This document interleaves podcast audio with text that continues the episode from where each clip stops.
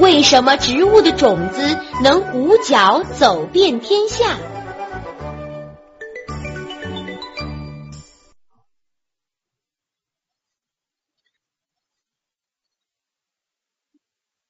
你看我的蒲公英吹得多高啊，像很多小伞在空中飘啊飘啊。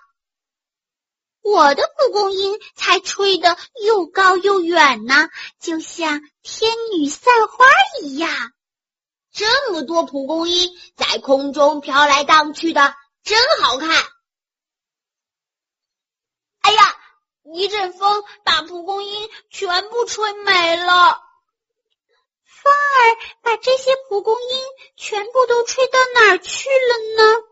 风儿把蒲公英吹到各地，这样蒲公英就可以传播后代了。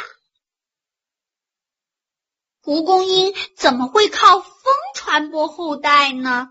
蒲公英的种子很轻，而且还带着绒毛，风一吹，它的果实就像一把小伞一样张开。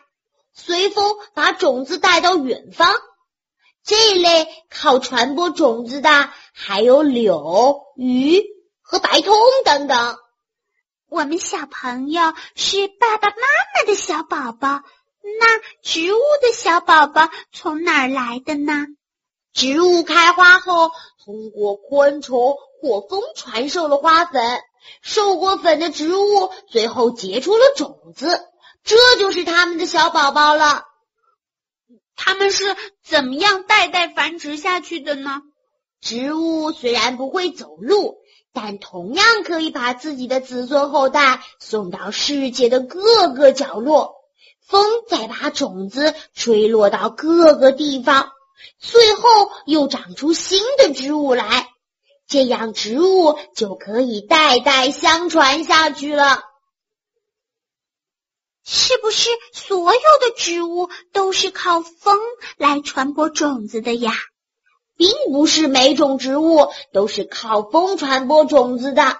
世界上到处都有植物的踪迹，那是因为植物的种子具有能在各地安家和繁育的本事。每种植物传播种子和果实的方法是不尽相同的。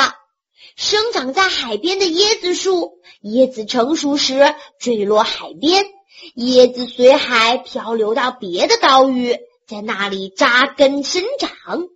据统计，全世界光是靠海流传播种子的植物就有一百多种，而且我们人也会被利用来帮助植物传播种子的。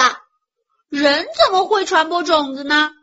例如，我们吃水果时，把果核扔掉，里面的种子遇到适宜的条件就会萌发，生长为果树。比如苹果和梨的种子。另外，动物身上的毛和粪便中也都经常带着各种植物的种子，随着它们频繁迁徙，也可以把种子带到其他的地方，如葡萄的种子。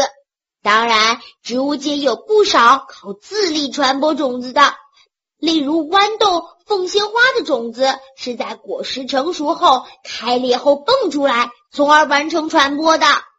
原来，植物有这么多种办法让自己的后代传下去呢。